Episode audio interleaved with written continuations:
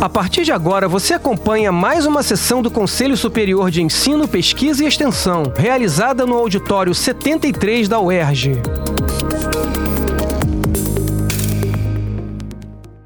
Agora sim, bom dia a todos e todas e todes. É, vamos dar início a mais uma sessão ordinária do nosso Conselho Superior de Ensino, Pesquisa e Extensão. É a quinta sessão ordinária. É, agradeço a presença dos conselheiros e conselheiras presencialmente ou online, nessa data de 20 de junho. É, nós temos aí, logo de início, na, na nossa minuta de pauta, agora a pauta, a apreciação das atas das sessões de sessões anteriores. Eu vou pedir que Ludmila leia quais são as sessões, né, as atas é, e imediatamente passo a submeter ao crivo dos conselheiros e conselheiras para ver se existe algum ajuste, é, alguma discrepância, enfim. Apreciação das minutas de atas das seguintes sessões. Sexta sessão ordinária de 7 de julho de 2022, primeira sessão ordinária de 12 de janeiro de 2023 e segunda sessão ordinária de 16 de fevereiro de 2023. Pergunto aos conselheiros e conselheiras se há alguma observação em relação às atas exaradas. Sem manifestações.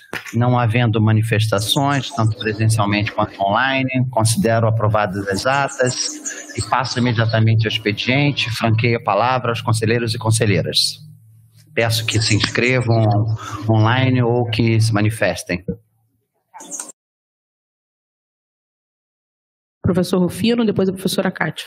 É, Bom dia, professor Rufino, com a palavra. Bom dia a todos. Acho que é a última é, sessão né, com os atual, o, o, atual corpo de conselheiros, né, porque tem uma mudança, né?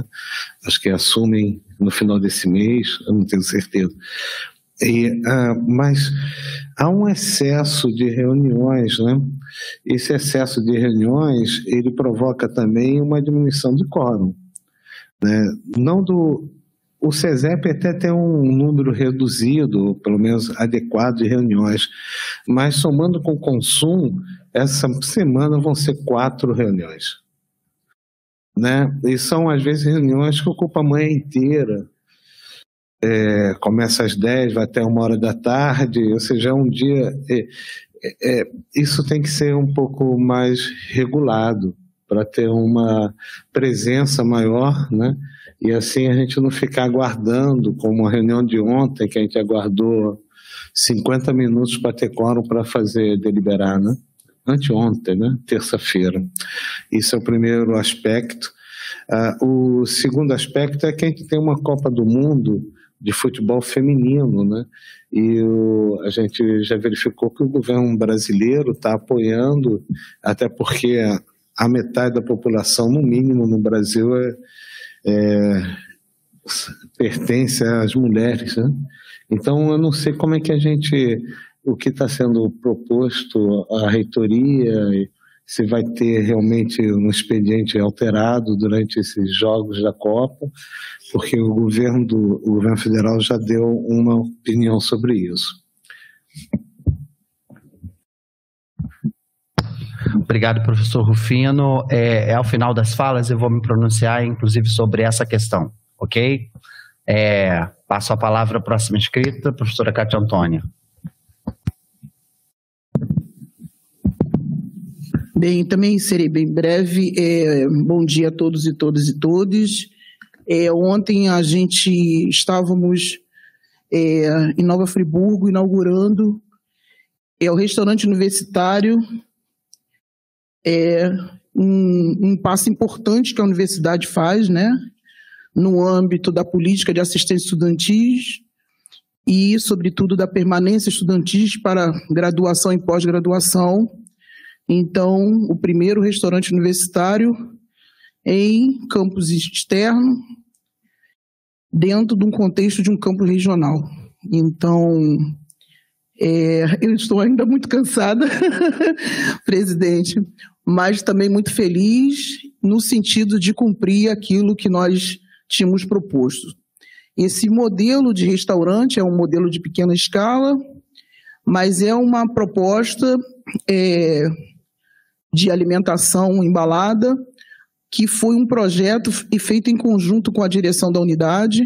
Gostaria muito de agradecer aqui publicamente, em nome do, do Lucas, né, do vice-diretor, que esteve muito à frente, enquanto diretor, e recentemente ele está de licença em função da, do nascimento da, né, da, da, da, sua filha e o mais e também assim contar com o apoio de todos os setores da universidade, né, da prefeitura, DAF e agora mais recentemente a, a recebemos a notícia da possibilidade do concurso para nutricionistas para o, para esse campo esse, esse para esse campus e, e o futuro. Então a gente está com vários processos abertos aí para implementação de restaurantes universitários, no diálogo com as direções, e a gente tem aí, então, é, essa tarefa de, a partir desse modelo, da gente estar tá trabalhando nessa perspectiva. Então, ontem foi, na verdade, a inauguração de uma pedra fundamental, cujo futuro é o crescimento, fortalecimento, construção da, da cozinha industrial, e assim a gente poder pensar isso para as outras unidades né, que se realizam em campos externos. O que, que foi importante também? A participação dos estudantes a partir dos formulários, a participação das comunidades, né, de cada unidade dessa participando. Então, a gente tem aí os projetos em andamento em relação à FEBEF, em relação à EGE, em relação a Campo Grande, em relação é, a Faculdade de Formação de Professores, que tem uma característica diferente, que ela é maior, né? assim como a gente fez a implementação do restaurante universitário do CAP no formato iniciado por embalar, por alimentação embalada e depois passou então a produzir alimentação no local, a gente vai trabalhar na mesma perspectiva. É, só para finalizar, a gente tem algumas unidades que estão mais adiantadas, como é o caso de Resende e o caso de FEBEF que, cujas as direções têm avançado bastante nesse diálogo. E eu gostaria aqui, só para finalizar e finalizar mesmo, o agradecimento à professora Patrícia, doutora nutricionista, diretora do DEPAME, que teve à frente, que está à frente desse processo, desse projeto que visa não só a alimentação, não só matar a fome, mas todo um diálogo com a educação, com a sustentabilidade alimentar e a educação no sentido da né, de ter uma alimentação saudável. Então, gostaria aí de agradecer a todo mundo que participou, a toda a equipe e a todos os setores. Obrigado, professora Cátia Antônia. Ludmila pergunta se há mais inscritos ou inscritas. Sem mais inscritos. Então, gostaria de me manifestar rapidamente. É, o professor Rufino traz aqui algo, um objeto que, em primeiro lugar, é muito importante, é uma definição diante desse cenário que temos da Copa do Mundo feminina, é, e muito nos orgulha ter uma seleção feminina participando de mais esse certame. É, assim como o governo federal, o governo estadual também já se posicionou em relação aos horários de funcionamento, né? É, e nós vamos seguir essa mesma demanda, esse mesmo encaminhamento. Também estaremos é, fazendo as rotinas de trabalho é, nos dias de jogo, acompanhando aquilo que foi determinado tanto lá no governo federal quanto no governo, no governo estadual. O reitor ele já vai soltar é, informação sobre isso. Né, do ponto de vista administrativo, para que as unidades elas tenham condição de se planejar as atividades, não só administrativas, mas também as atividades acadêmicas. Lógico que aquelas ações que são essenciais, né, que eh, não podem parar de maneira alguma, essas ações elas terão continuidade, assim como também acontecerá nas demais repartições, demais instâncias, tanto federais quanto estaduais, quanto municipais. É, então, acho que isso também atende é, é, esse entendimento ah, da comunidade e, e, essas perspectivas da própria, é, da própria necessidade de funcionamento da universidade. É, também quero agradecer a todos e todas, conselheiros e conselheiras, que chegaram até aqui em mais um mandato do Conselho Superior de Ensino, Pesquisa e Extensão.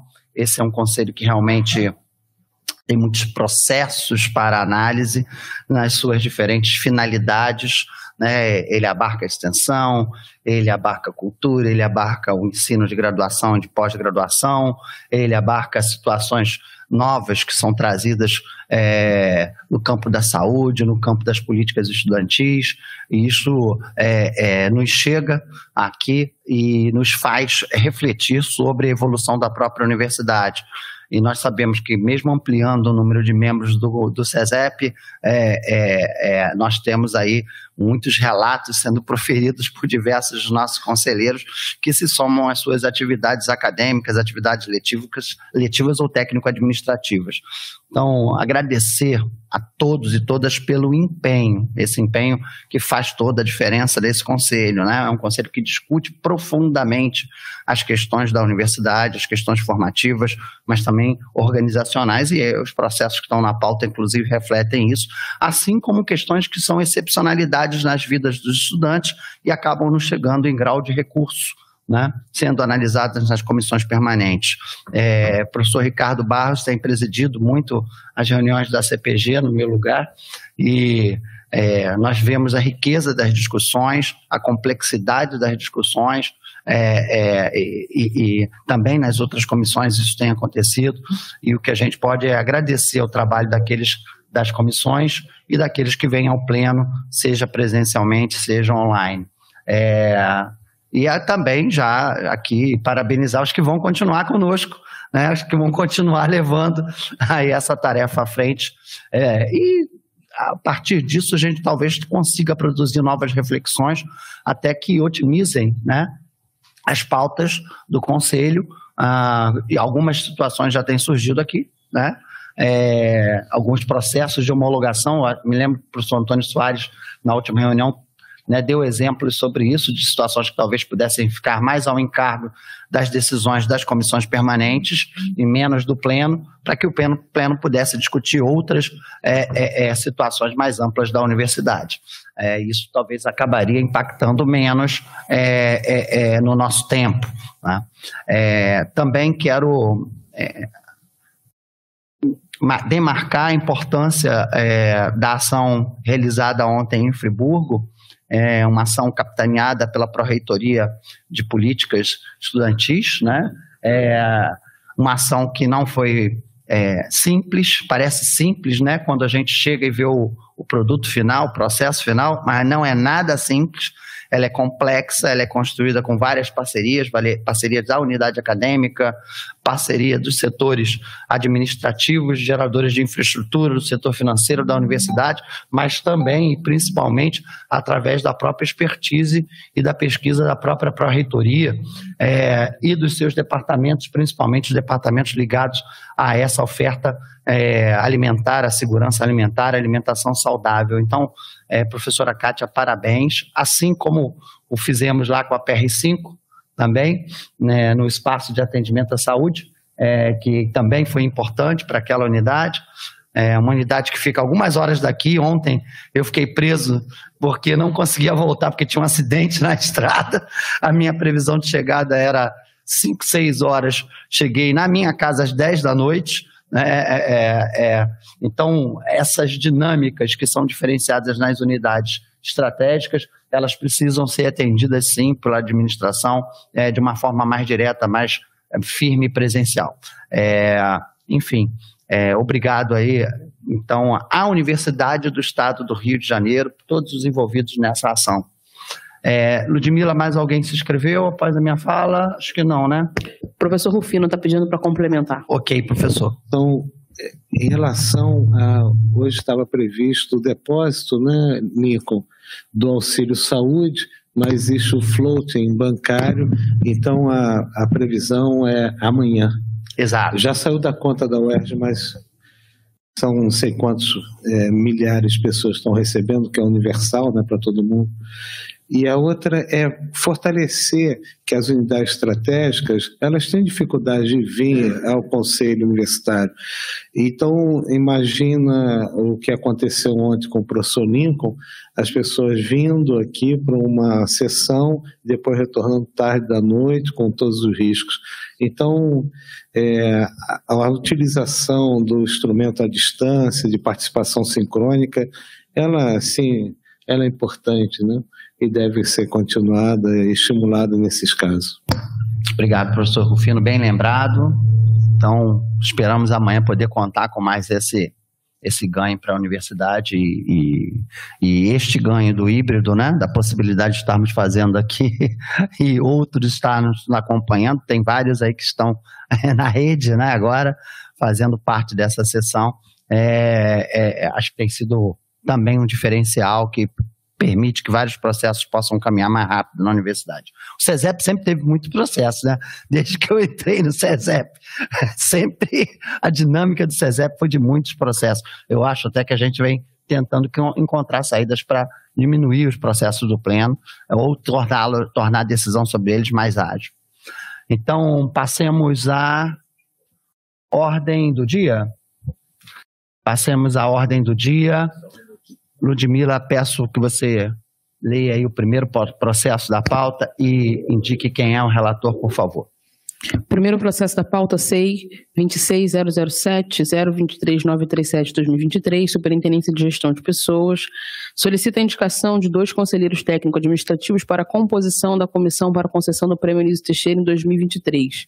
Indicado o conselheiro Ciro Marques Reis, na última sessão, ficando para essa sessão a indicação de mais um conselheiro técnico como ficou de lá para cá. Eu me lembro que a gente deixou isso em aberto para que as pessoas pudessem até se manifestar, até algum conselheiro ou conselheira que não estivesse presente. É, houve alguma algum nome a mais? Não houve na SECOM nenhum, nenhuma manifestação, mas o conselheiro Ciro, aqui durante a sessão, está pedindo a palavra. Querido Ciro, bom dia. Com a palavra. Bom, bom dia a todos. É, só para é, dizer que a Karen Regis vai participar. Ela se prontificou, a gente consultou as bases, as bases ficaram de acordo e está a indicação do segundo técnico a participar do, do, do, do comitê do prêmio. Então, já trabalhando com a lógica daqueles que virão a tomar posse, né?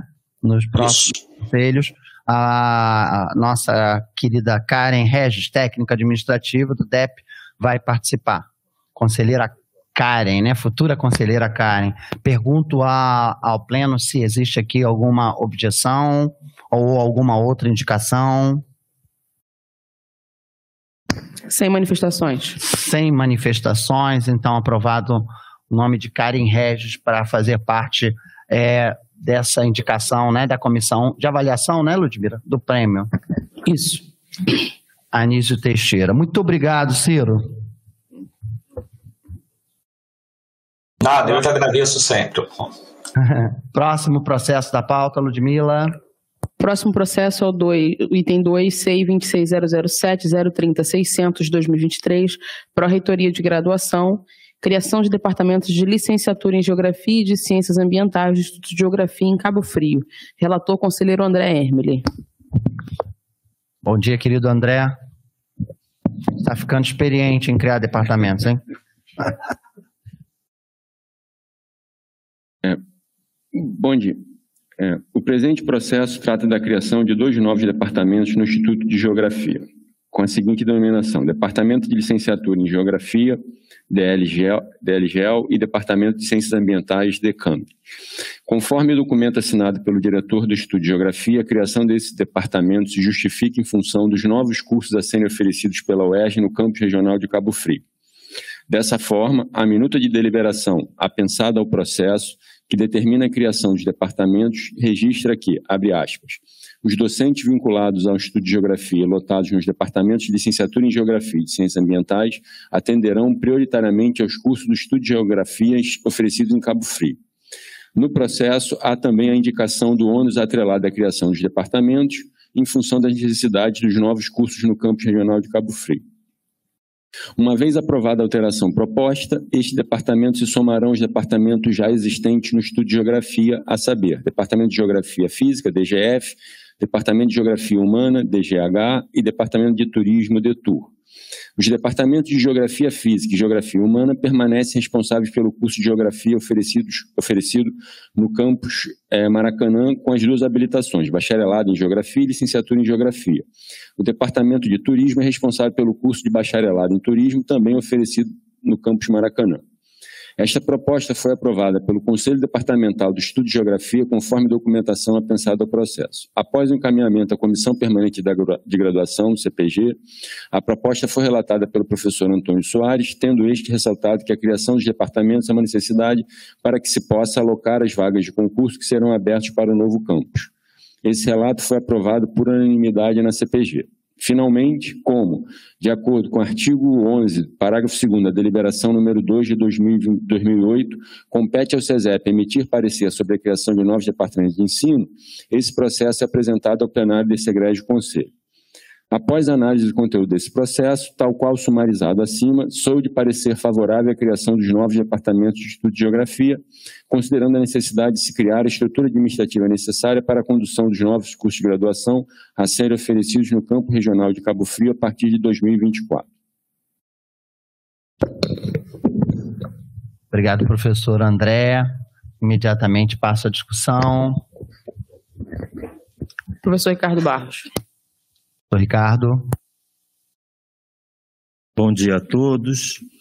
É só uma questão no cabeçalho da minuta de deliberação que eu proponho seja o seguinte: o Conselho Superior de Ensino e Pesquisa e Extensão, no uso da competência que lhe atribui o parágrafo 3 do artigo 8 do Regimento Geral da UERJ, resolução número 382, de 10 de fevereiro de 71, e com base no processo em tela, aprovou e eu promulgo a seguinte deliberação.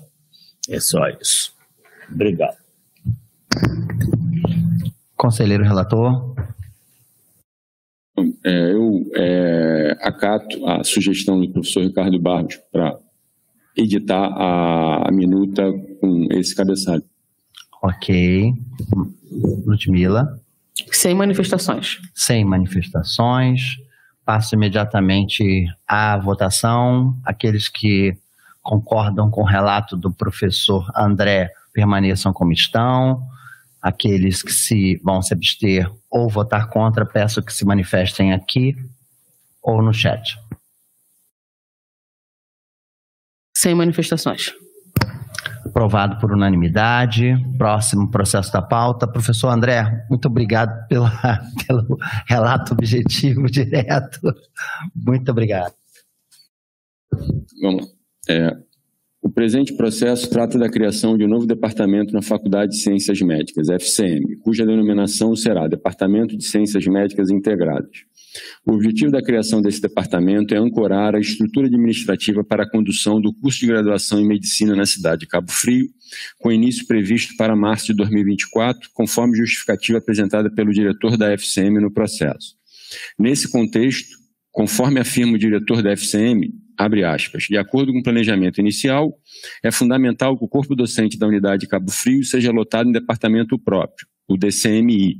Para que o curso tenha estabilidade, sustentabilidade e confiabilidade, deverá seguir o mesmo projeto pedagógico do curso atualmente realizado na sede do Rio de Janeiro, e as disciplinas necessitam ser organizadas em uma estrutura departamental como todas as outras unidades acadêmicas na universidade.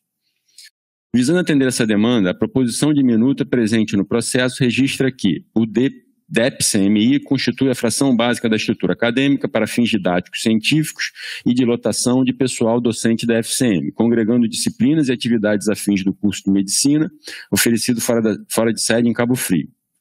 Uma vez criado esse departamento, se tornará o 13º departamento da FCM. A solicitação de criação do novo departamento foi aprovada pelo Conselho Departamental da FCM conforme documentação apensada ao processo. Após o encaminhamento à Comissão Permanente de Graduação, CPG, a proposta foi relatada pelo professor Ricardo Barros, tendo sido aprovada por unanimidade na CPG. Finalmente, como, de acordo com o artigo 11, parágrafo 2 da deliberação número 2 de 2008, compete ao CESEP emitir parecer sobre a criação de novos departamentos de ensino, esse processo é apresentado ao plenário desse egrégio conselho. Após a análise do conteúdo desse processo, tal qual sumarizado acima, sou de parecer favorável à criação deste novo departamento da FCM, considerando a necessidade de criar a estrutura administrativa necessária para o oferecimento do curso de medicina no campo regional de Cabo Frio. A única observação a, ser acrescentada é que no presente processo, tal como exposto no meu relato, parte dos documentos identifica o departamento com a sigla DCMI e parte menciona DEPCMI. tal como a minuta de deliberação aprovada na CPG. Entretanto, observando a identificação dos outros departamentos da FCM, encaminho a proposição de alteração da minuta de deliberação aprovada na CPG para a sigla DCMI, como inicialmente proposta pela FCM no processo. Terminou o relato, professor? Desculpe. então, em discussão. Muito obrigado, professor. Professor Ricardo Barros. É, seria muito mais fácil, as siglas seriam muito mais simples, né, menores, mas a informação que a gente tem do NIESC, que por determinação do governo do Estado, e após a inclusão do SEI, todos os departamentos têm que iniciar por DEP. É, agradeço, mas essa informação não estava no processo. Eu fiz é, um relato com base nos autos. Então é DEP, CM. Então, não, porque foi, minha não, sugestão tem... foi só porque todos os departamentos da FCM é de alguma coisa. Uhum. DGO, DMI, é, DPED. Não, mas tudo bem, havendo essa orientação. Tá certo. Obrigado. Obrigado. Ainda continuamos em discussão. Sem inscritos. Sem inscritos.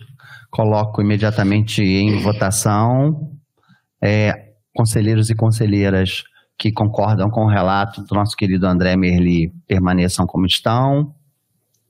Contrários e contrárias se manifestem. Da mesma forma, aqueles e aquelas que vão se abster. Sem manifestações.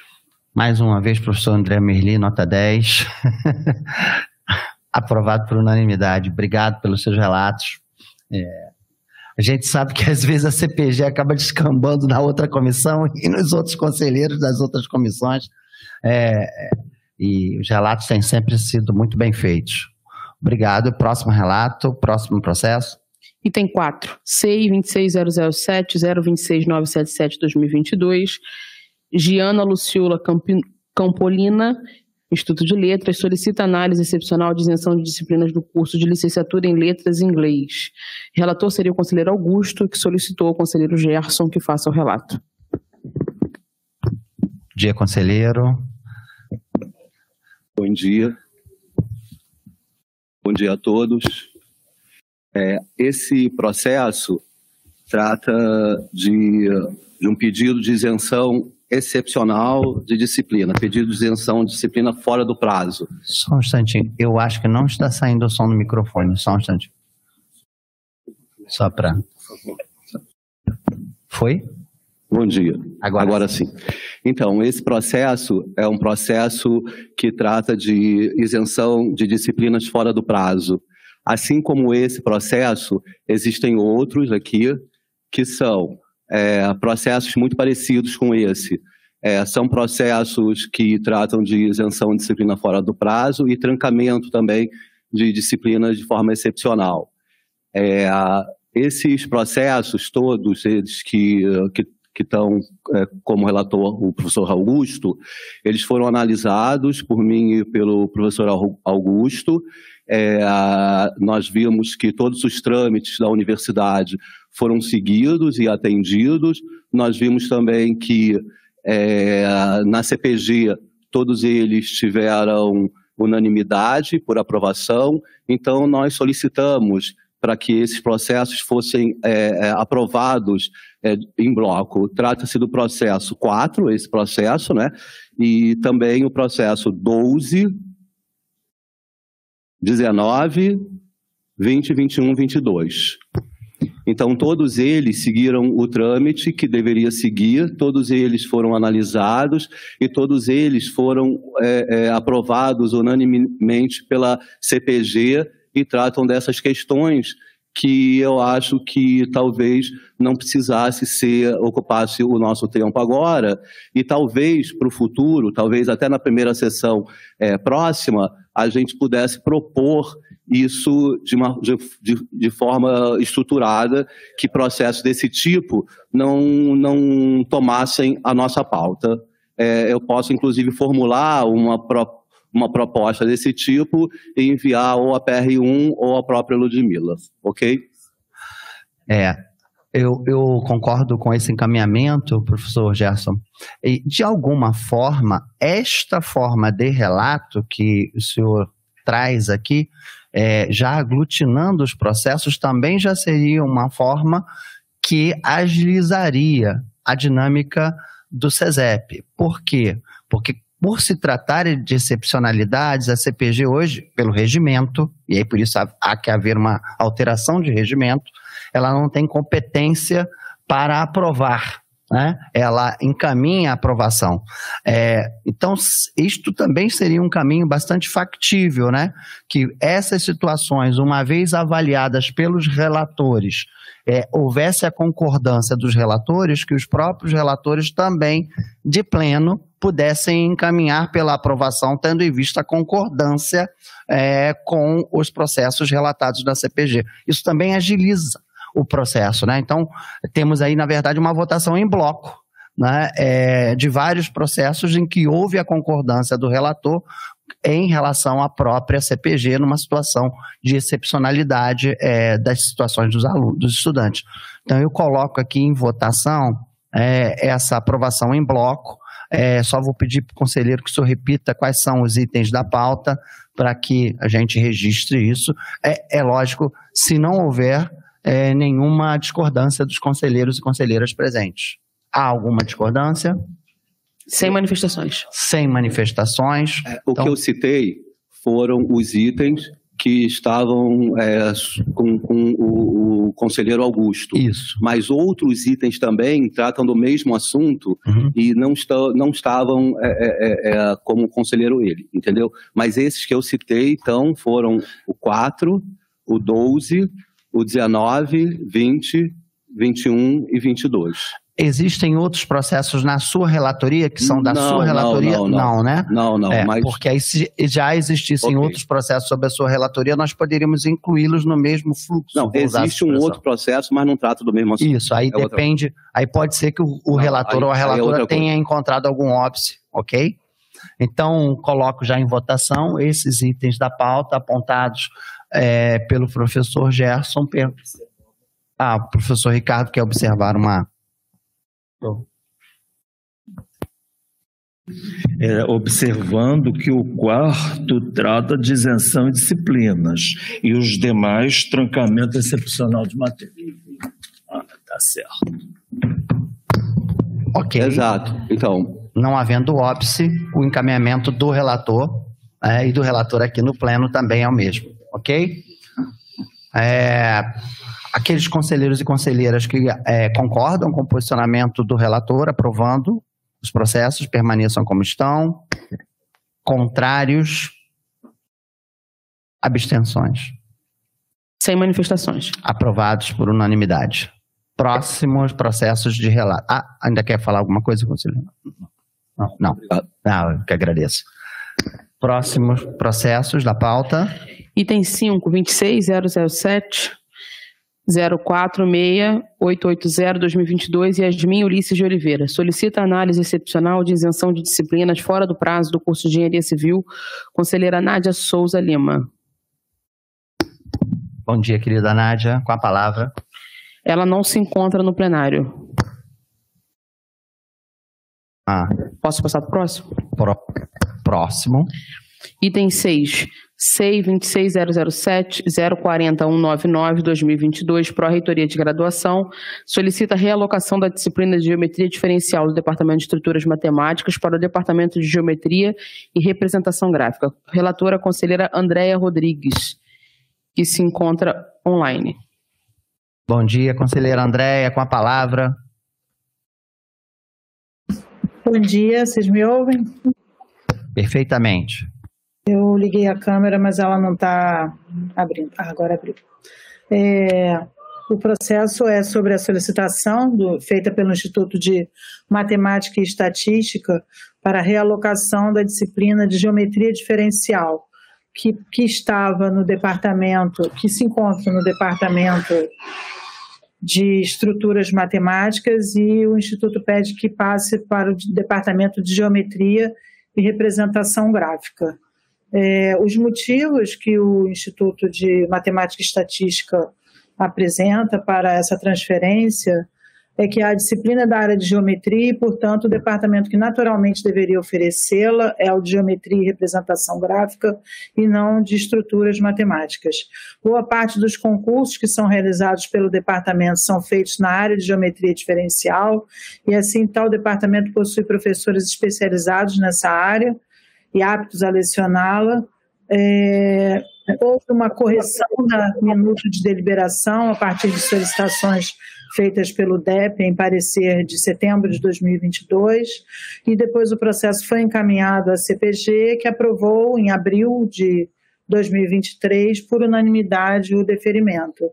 A minha conclusão é que, tendo em vista as informações incluídas no processo, voto pelo deferimento da realocação da disciplina Geometria Diferencial, atualmente no Departamento de Estruturas Matemáticas, para o Departamento de Geometria e Representação Gráfica do Instituto de Matemática e Estatística. Obrigado, conselheira Andréia. Em discussão,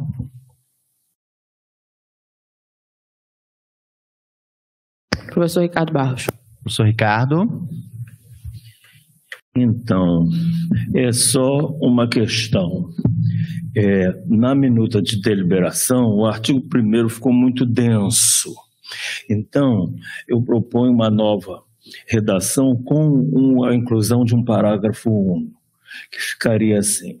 Artigo 1 o Departamento de Estruturas Matemáticas do Instituto de Matemática e Estatística cede a disciplina Geometria Diferencial IME 0207027 com quatro créditos 60 horas para o Departamento de Geometria e Representação Gráfica do IME.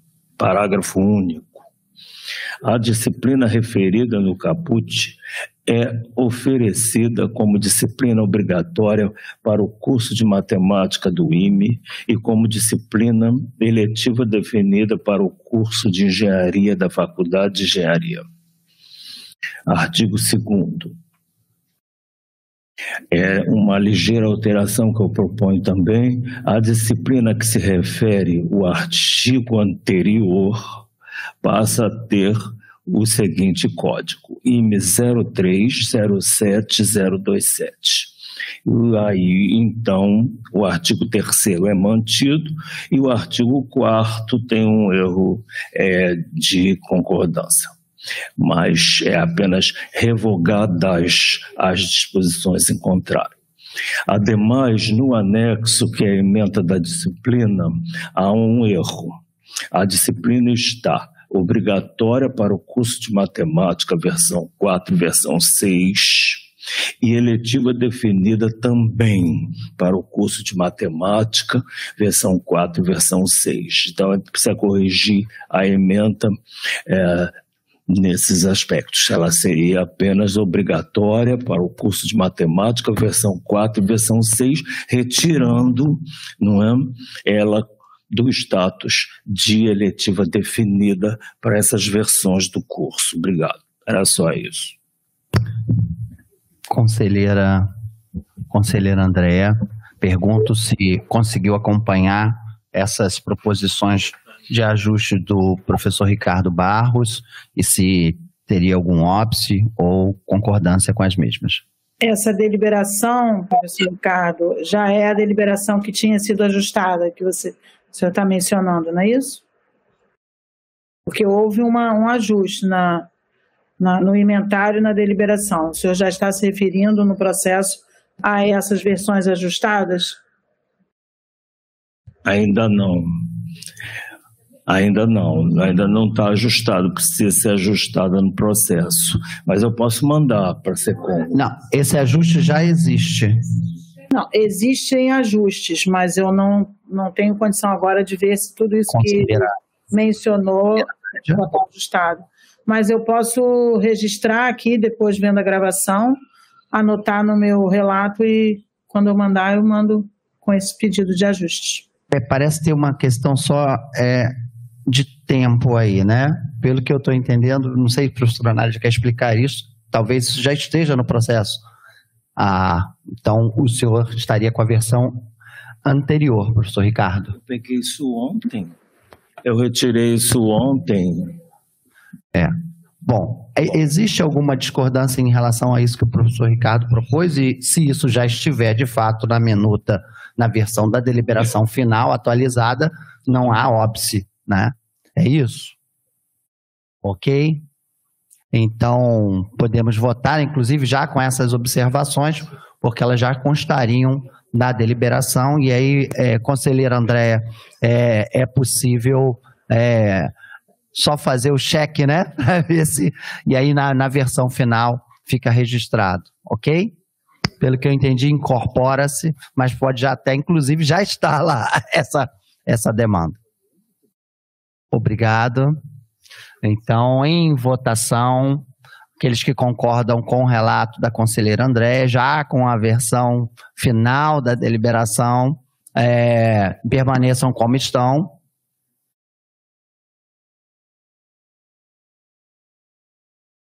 Contrários? Abstenção. Sem manifestações. Obrigado, então aprovado. Conselheiro André, acho que a senhora tem um outro relato. Conversei aqui com o conselheiro Jorge e achamos que seria interessante que aproveitasse a sua presença online para é, proferir esse relato. Seria problema? Não, nenhum. É um relato até de um processo que já tinha passado pelo CESEP, mas é, eu lembro desse, desse processo, passou, e é uma, um trancamento excepcional relativo ao semestre 2022-2. Eu me lembro que quando ele passou pelo SESEP, é, propuseram aprovar também é, que se ele quisesse, se o aluno quisesse trancar para 2023-1, ele poderia, mas ele foi consultado e quis fazer a inscrição. Eu vou fazer, vou ler rapidamente o resumo, é o pedido de Brian Medeiros Duarte da Conceição, que solicita excepcional trancamento de matrícula para 2022-2. É, tem aqui o relato dos fatos, o requerente não tem período letivo em situação cursada em sua vida acadêmica, mas apresentou motivos de saúde para pedidos de trancamento.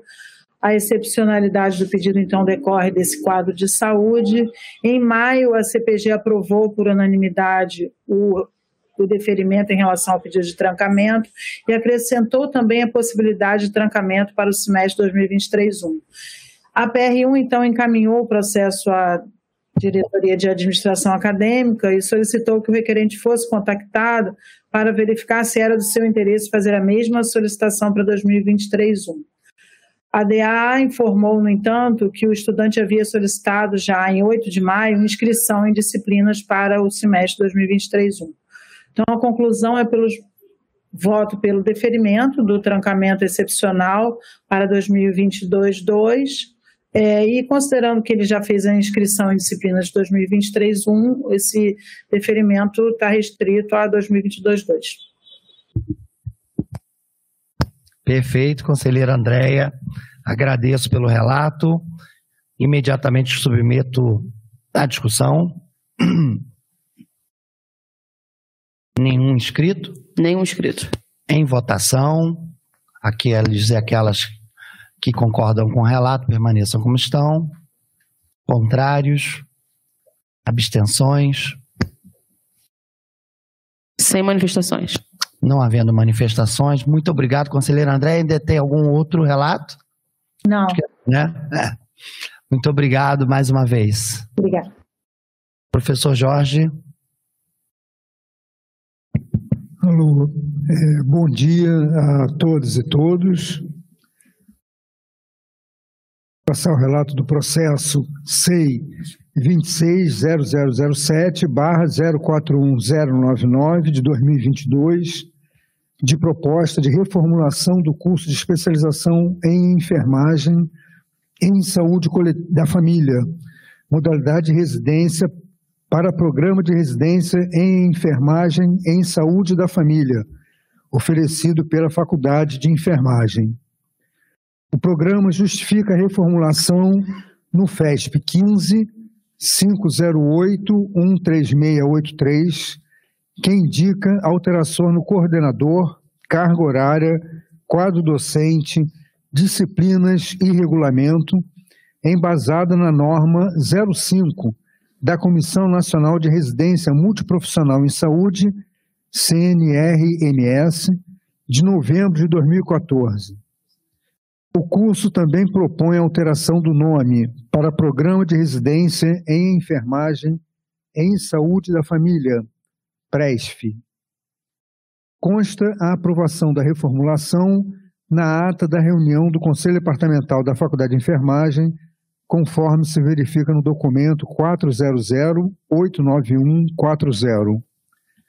Com base na análise do processo, considero que a reformulação do curso de especialização em enfermagem em saúde da família, modalidade de residência, com alteração da denominação para Programa de Residência em Enfermagem em Saúde da Família, está justificada, tendo sido atendidos os questionamentos relacionados, inclusive com a exigência de cumprimento mínimo de 85% de carga horária teórica e teórico-prática, que segue exigência de cumprimento mínimo de 85% de carga horária teórico e teórico-prática, que segue determinação da Comissão Nacional de Residência Multiprofissional, que dispõe sobre a duração e a carga horária dos programas de residência em área profissional da saúde, nas modalidades multiprofissional e uniprofissional.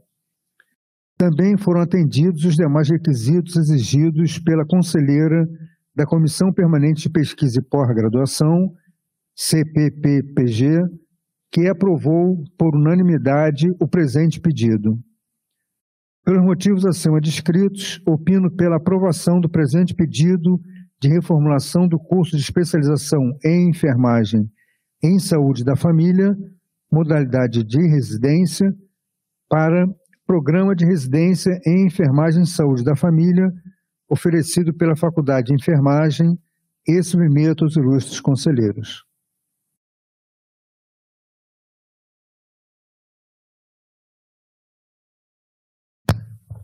Bom dia a todos, todas e todos. É, em discussão.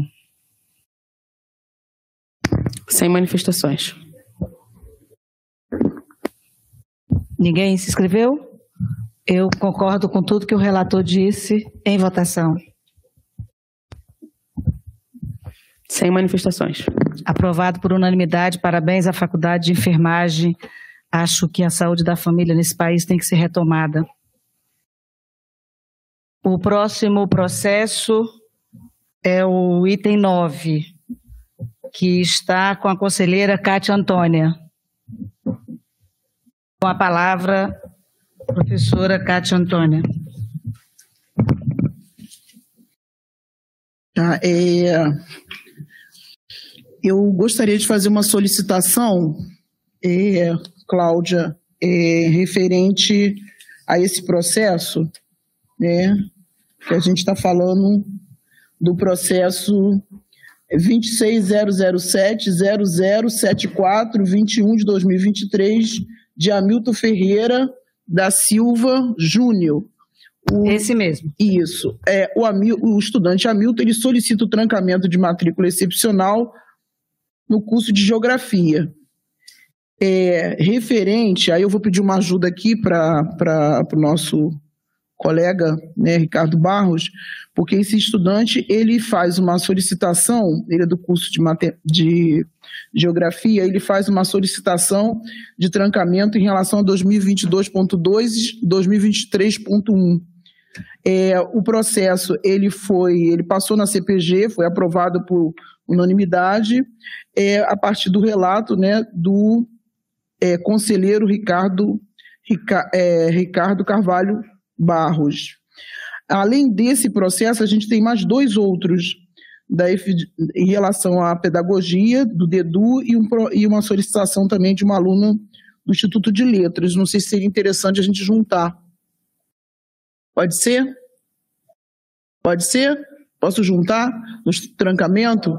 Então, assim, então além desse processo. Quanto mais juntar, mais rápido acaba. Eu Isso, não, eu estou preocupada também em função, no tá, caso tá também da, essa e, da transferência interna. Então, assim, além desse caso, o outro caso de trancamento excepcional da matrícula é da, da estudante Edivânia de Souza Rodrigues, do curso de pedagogia, né, da Faculdade de Educação, é o processo é, é o processo é, 26007 é, 008009 de 2023, que também faz a mesma solicitação em função de saúde, assim como foi o caso do amigo. Qual é o número da pauta, hein? Kátia, que é, esse faz, é, me ajuda aqui. Facilita. Aqui, São os itens 15 e 16 da pauta. Isso, Ok, item obrigada. 15 e 16 é o mesmo caso. O relator foi é, o conselheiro Bruno Deus Dará. A CPG também foi aprovado por unanimidade. Então, assim, eu sigo o, é, é, tanto o CPG quanto ah, o, o relator, tá? Nesse caso. E o terceiro caso, também de trancamento, é excepcional. No, no caso da aluna Thalia de Moraes Trajano, do curso de inglês do Instituto de Letras. O processo é 00, oh meu Deus, 26007 006362 de 2023. A relatora a, foi a Penha Cristina eh, Barrados, que também deu parecer favorável, tá, como conselheira no âmbito do CPG, e os membros do CPG aprovaram por unanimidade. Então, gostaria de encaminhar esses três processos é, para é, a solicitação de trancamento excepcional é, e o meu relato é favorável, acompanhando aí já os relatores e os membros, né, e aprovação no âmbito do CPG. Submeto à discussão. Sem inscritos. Estamos votando conjuntamente o 9, o 15 e o 16, certo? Em Isso. votação. Aprovado por unanimidade, passo os trabalhos, professor Lincoln. A presidência dos trabalhos. Obrigado, professora Cláudia. Próximo processo da pauta, Ludmila.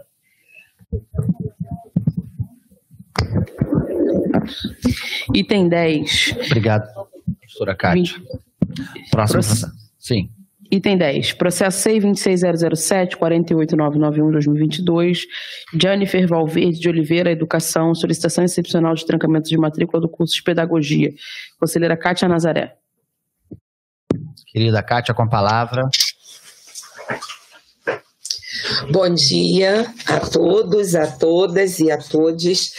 O processo de solicitação de trancamento de matrícula em caráter excepcional é da aluna Jennifer Valverde de Oliveira, do curso de Pedagogia da Faculdade de Educação.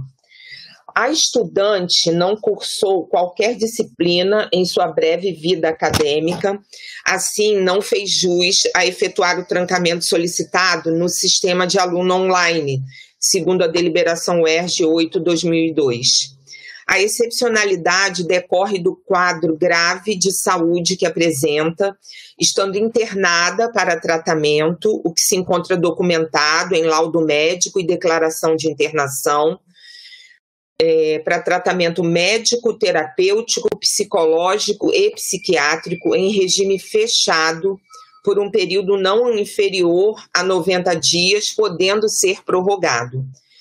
Então, desde o e-mail inicial de outubro de 2022, dirigido ao DAA, seguido por requerimento de solicitação de trancamento excepcional e carta de próprio punho, a estudante está sendo representada por sua mãe, Andréia Neves Valverde, conforme a documentação que está anexada ao processo.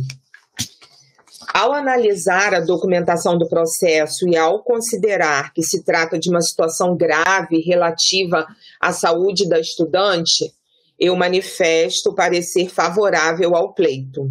E aí submeto então o meu voto pela aprovação do pedido. Mais uma vez, obrigado, conselheira Kátia. Sempre um relato que traz à tona né, o que acontece no processo. Muito obrigado mesmo. É, E coloco já em discussão. Sem inscritos. Pergunto se é, alguém se opõe, se alguém se abstém ao relato proferido pela professora Kátia sobre este processo. Sem manifestações. Aprovado por unanimidade. Não sei se há mais relatos com a senhora. Não, era somente esse. Mais uma vez, muito obrigado, sempre obrigado. Eu que agradeço. Obrigada. Próximo. Solicitou, presidente, alteração para para pular o item 11, devido à ausência do professor Rogério Rufino. Ok. Iria direto para o ponto 13, já que o ponto 12 já foi superado. Ok. Então, 26, 26007, 01353 de 2023, Elton Soares Bernardo, do IME, solicita o trancamento de matrícula excepcional do curso de matemática. Relatora conselheira Gunnar. Bom dia, conselheira Gunnar, com a palavra. Bom dia. É, em primeiro, antes de falar, eu queria registrar aqui que todo o IMS hoje está muito triste.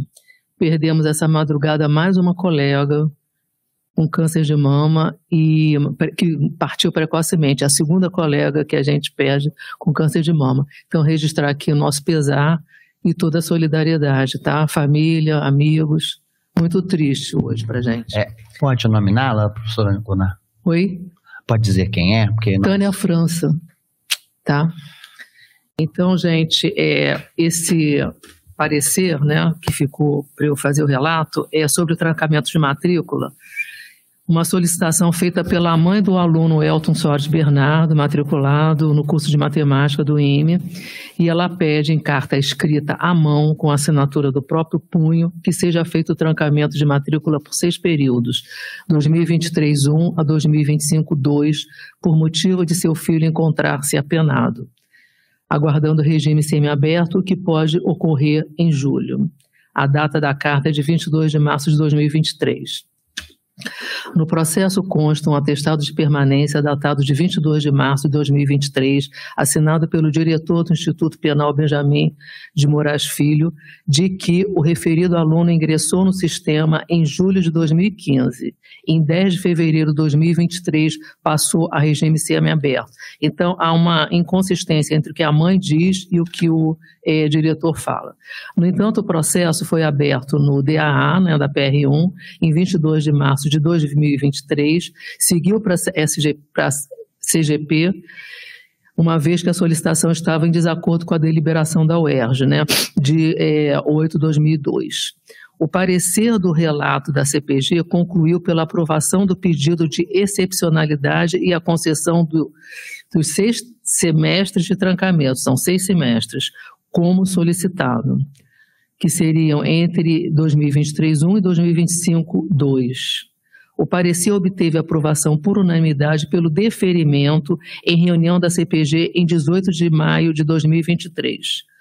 Como a decisão, contudo, estava fora da competência da CPG, né, contemplada no artigo 31 do, do regime CESEP, foi feito encaminhamento para o CESEP. Eu sugiro que esse conselho acompanhe a decisão da CPG e decida pelo deferimento da solicitação. Obrigado, conselheira Gonar. Obrigado pelo relato detalhado. Peço imediatamente que entre em discussão, entremos em discussão. Há algum óbice ao relato da conselheira Elia Gonar? Sem inscritos. Nenhum inscrito, nenhum óbice. É, então, considero aprovado por unanimidade. Em votação, só para constar. Sem manifestações. Abstenções. Não há nenhum óbice. Então, aprovado por unanimidade. Obrigado, conselheira Gonai. Desde já mande o nosso abraço à família e a toda a comunidade do MS. A gente sabe como as perdas têm sido dolorosas para a gente, né? Obrigada. Pode falar. Não, só agradecer. Obrigada. Obrigado. Próximo inscrito ou inscrita? Próximo processo. Item 14, CI 26007-007715 de 2023, Blanca Alexandra Vixius, Educação. Solicita trancamento de matrícula excepcional do curso de Pedagogia. Conselheiro Ciro Marques, online. Querido Ciro. Bom, vamos lá. Bom dia novamente. É, todos me ouvem bem? Muito bem, Ciro. Ok. É, Trata-se de solicitação de trancamento de matrícula em caráter excepcional, feita em dezembro de 2022 pela discente Blanca Alexandrácios, matrícula 20, 22, 0539 2911, do curso de Pedagogia, ainda na época do requerimento, com matrícula ativa em curso no segundo semestre de 2022, em seu primeiro período na UERJ. Os motivos expostos pela aluna foram incompatibilidade de horário e compromisso profissional pré-existente e impossibilidade de cursar o primeiro período do curso a partir de outubro de 22 por questões ligadas à saúde mental. No primeiro momento, induzido pela afirmação equivocada da aluna que estaria com sua matrícula cancelada, o DA orientou a aluna a solicitar rematrícula em janeiro fevereiro de 2023. No entanto, em e-mail no mesmo dia, após verificar que a matrícula ainda estava ativa, o DA orientou a aluna a solicitar o trancamento de matrícula em caráter excepcional referente ao semestre 2022-2, anexando os seguintes documentos: boletim acadêmico, requerimento de solicitação de trancamento excepcional de matrícula, carta justificando o pedido, documento de identidade e laudo médico para fins de formação de processo. Formado o processo com todas as documentações devidamente anexadas, o Serviço de Protocolo DA despachou em 13 de fevereiro de 23 a direção do mesmo departamento para apreciação do pedido de trancamento excepcional de matrícula. Uh, em 15 de fevereiro de 23, o DA encaminhou a PR um processo ressaltando que, à luz da deliberação ERG 8-2002, a aluna não faz jus a efetuar o trancamento solicitado no sistema aluno online, por ser aluna de primeiro período e não ter cursado nenhuma disciplina. No entanto, diante do quadro de saúde mental informado e comprovado no processo, solicitou encaminhamento à CPG com vistas ao CESEP para apreciação do trancamento de matrícula em caráter excepcional. Em 12 de abril de 23, o processo foi encaminhado para o conselheiro Antônio Soares da Silva, que registrou seu voto, documento 651014749, em, 7, em 27 de abril de 23, favorável à concessão do trancamento excepcional. No mesmo dia, a CPG aprovou o parecer do relator, dando deferimento à solicitação da aluna. No entanto, em observação ao artigo 32 do regimento do CESEP, é obrigatório designar relator conselheiro não, pertence, não pertencente à comissão de origem. Finalmente, o processo foi encaminhado para minha apreciação como conselheiro vinculado a C3PG. Das considerações por parte deste conselheiro. Por se tratar de processo já apreciado anteriormente por conselheiro e aprovado por unanimidade na CPG, que retornou à tela pela necessidade de observação do regime vigente, reafirma o entendimento prévio observado pelo conselheiro Antônio Soares, que ressaltou em sua apreciação que estamos, abre aspas, diante de um quadro onde várias pessoas vêm apresentando problemas de ordem psicológica e psiquiátrica. Fecha aspas. Diante desse contexto, que não pode ser negligenciado em análise dessa natureza, especialmente uma universidade marcadamente inclusiva e acolhedora como a UERJ, não vejo espaço para outra decisão que não aceitar a demanda da aluna pelos motivos expostos pela aluna, consubstanciados pelas justificativas e comprovações anexadas ao processo, sou favorável à concessão do trancamento da matrícula em caráter excepcional e peço o voto dos conselheiros do CESEP. Obrigado, conselheiro Ciro. Acho que também esclareceu bastante a situação. Em discussão. Sem inscritos. Sem inscritos. Conselheiros favoráveis permaneçam como estão. Contrários. Abstenções? Sem manifestações. Muito obrigado, Ciro. É, agradeço aí pelo relato bastante detalhado e facilita bastante o posicionamento aqui do Conselho. Próximo processo, próxima relatoria, acho que a professora Cátia Antônia? Isso. É isso? Sim, senhor.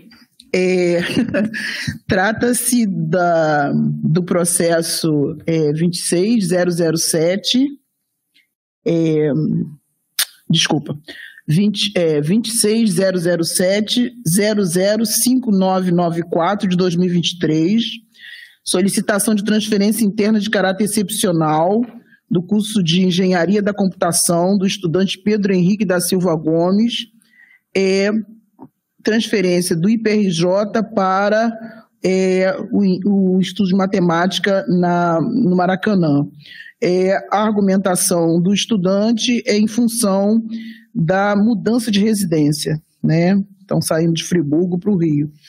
É, a relatora foi a Vânia Rodrigues da Silva, é, que fez um processo de, é, de avaliação também bastante detalhado e, e, e, e, né, e apoia, enfim, aprova a, a, a solicitação e esse processo foi encaminhado junto ao, a comissão permanente de graduação, que também os membros aprovaram por unanimidade. Acompanhando, então, é, acompanhando nesse contexto, eu é, aprovo a solicitação de transferência interna. E aí, o presidente Lincoln, eu gostaria da, de juntar é o presidente do, do Zezé.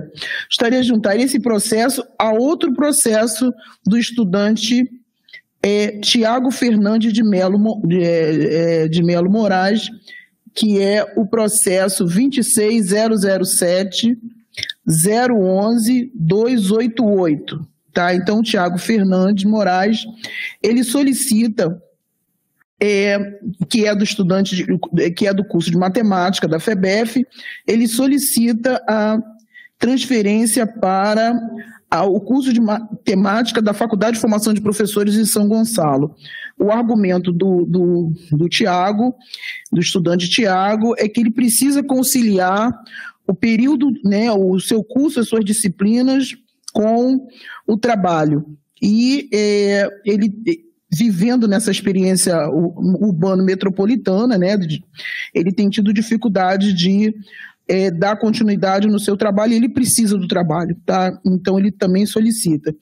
A, a relatora, a Penha Cristina, né, é, Barrados, ela faz uma, uma ela também a, a aprova a transferência, ela aprova a transferência interna de caráter excepcional do estudante Tiago e ela faz uma solicitação no seu documento é, na perspectiva de retomar anualmente a abertura, isso aí é junto ao DAA, né, a abertura, da PR1, a abertura é, da, da, do, dos editais de transferência interna.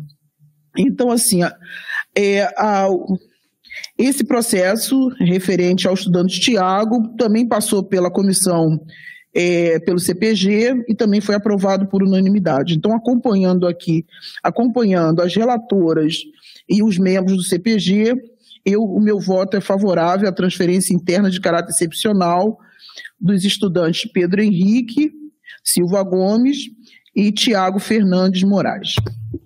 Obrigado, conselheira Cátia. Então, na verdade, são dois processos distintos, embora o objeto seja o mesmo, transferência interna. É, pergunto se há algum óbice em votarmos os dois processos conjuntamente e até analisarmos. Conselheira Penha está pedindo a palavra online. Conselheira Penha. Eu ainda vou colocar em, discu em discussão, tá? É só para que eu possa entrar na discussão. Conselheira Penha. Bom dia. Bom dia, bom dia a todos. Estão me ouvindo? Sim, sim, perfeitamente. Tá, não, só, só é, pedir inscrição para reforçar com relação ao, ao processo em que eu fiz o relato na CPG. É, na verdade, foi um, um, pleito né, da FFP, bem, é, que eu considero bem justificado, com relação a vários, várias demandas que eles vêm recebendo, né? E, de certa forma, né, até questionando um pouco a, os critérios que a gente deve considerar como critérios de excepcionalidade, né? Para considerar a transferência interna, porque né, é, é, esse estudante, Tiago, certamente recebeu uma orientação, né, e, e ou é, teve a iniciativa de fazer esse pedido em caráter ex excepcional, como eu mesma relatei, plenamente justificado, mas a preocupação da unidade, e que eu é, é, considero bastante relevante, é que alguns outros estudantes, né, porventura com problemas semelhantes, é, não estão cons conseguindo levar a contento os seus cursos, é, porque não, não tem né, essa oportunidade de fazer a transferência interna. Então, eu só gostaria de reforçar isso. Né? Na reunião da CPG, a gente teve a informação de que esses processos seriam retomados, mas é, eu, eu considero realmente bastante importante a gente pontuar essa questão. Obrigado, conselheira Penha, muito proveitosa a fala. O professor Ricardo Barros tinha pedido inscrição, Barros tinha pedido inscrição, não sei se só, só se há alguém inscrito antes dele. Não. Não? Professor Ricardo. É, só para registrar não é? nossa firme intenção, né? todos os processos de ingresso fora o vestibular, transferência externa, aproveitamento de estudos, transferência interna, foram hum, suspensos durante a pandemia. Já retomamos transferência externa e aproveitamento de estudos, já o segundo semestre que temos tido, inclusive a Faculdade de Formação de Professores ofereceu vagas para esses processos seletivos. E agora estamos retomando, retomando o procedimento de transferência interna, né? Com certeza a gente vai conseguir fazer isto durante este período para ingresso em 2024-1. Obrigado, era só isso. Obrigado, professor Ricardo. É, essas dinâmicas também têm mudado em função das novas possibilidades é, da, de, é, de execução e operacionalização desses processos. Eu acho que é muito bom quando eles são bem construídos e bem publicizados. A ideia é essa. E, conselheira Penha, é muito, muito importante que a senhora tenha feito a sua fala para é, realmente ressaltar esse aspecto do processo. É, pelo que vi, não há óbice em votarmos juntos ambos os processos. Não sei se há mais algum inscrito ou inscrita. Sem inscritos. Sem inscritos. Então, é, que eles dizem aquelas que são favoráveis aos relatos da professora Kátia permaneçam como estão. Contrários, abstenções. Sem manifestações. Então, aprovado por unanimidade. Obrigado, professora Kátia. Passo a palavra, então, à próxima relatoria. Acredito que era a professora Dirce, seria isso? Isso. Querida Dirce, bom dia. Bom dia, então, a todos e a todas. É, Trata-se do processo é, 01547 de 2023 da Faculdade de Direito do CCS. O assunto é a reformulação do curso de especialização em advocacia criminal. O que eles pediram, na verdade, foram pequenas alterações na deliberação de 2022 e aí reformularam a deliberação inteira e colocaram como deliberação de 2023. Então, trata-se da proposta de reformulação do curso de especialização em advocacia criminal, oferecido pela Faculdade de Direito, unidade acadêmica vinculada ao CCS, e a proposta de reformulação versa apenas sobre a alteração na deliberação que foi aprovada anteriormente, que acho que é a segunda vez que eu relato esse, esse processo, inclusive, né, e foi aprovada pelo Conselho Departamental da Unidade Proponente, constando da ata 1174 do dia 11 de abril de 2023. O documento está anexado sob o número 5081 67 28 no processo os fatos. São as seguintes as alterações propostas na deliberação de 22, no processo de reformulação do curso de advocacia criminal, já aprovado também pela C3PG. Acontece que agora nós estamos na deliberação de 2023. Então, há uma mudança proposta de redação no artigo 2 da deliberação de 2 de 22, que é a seguinte: a responsabilidade técnico-administrativa e pedagógica pela execução do curso caberá ao direito com apoio técnico-pedagógico do Centro de Estudos e Pesquisas é, no Ensino de Direito, CEPED, órgão vinculado academicamente à faculdade, ficando a gerência financeira a cargo desse mesmo CEPED.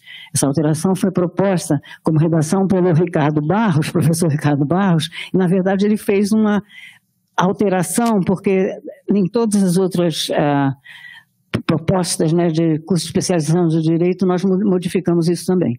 Tá? Então, a deliberação agora está correta, professor. Né? A outra coisa solicitada foi com relação ao artigo 12 da deliberação de 2 de 22, que passa a contar com a seguinte redação. Isso é importantíssimo. O curso será integralizado em 18, não, desculpe, em 24 é, meses, incluindo a confecção e a entrega do TCC. A mudança no, no artigo ocorre para corrigir um erro realizado em reformulação anterior, que não considerou o prazo padrão dos cursos do CEPED, que possuem prazo de conclusão em 24 meses, estava em 18 meses. Outra alteração proposta foi com relação à redação da, da, do artigo 15, que trata da avaliação que é expressa na escala de notas e conceitos. Acontece que nos parágrafos onde se fala de notas e conceitos, eles utilizaram palavra grau, conceito e nota. Então, nós uniformizamos isso e trabalhamos com grau, de, de 7 a 10, vamos supor, né, e trabalhamos com é, conceito, que vai de A a D, com a, as aprovações incluídas aí, o que aprova e abaixo de, de 7 reprova.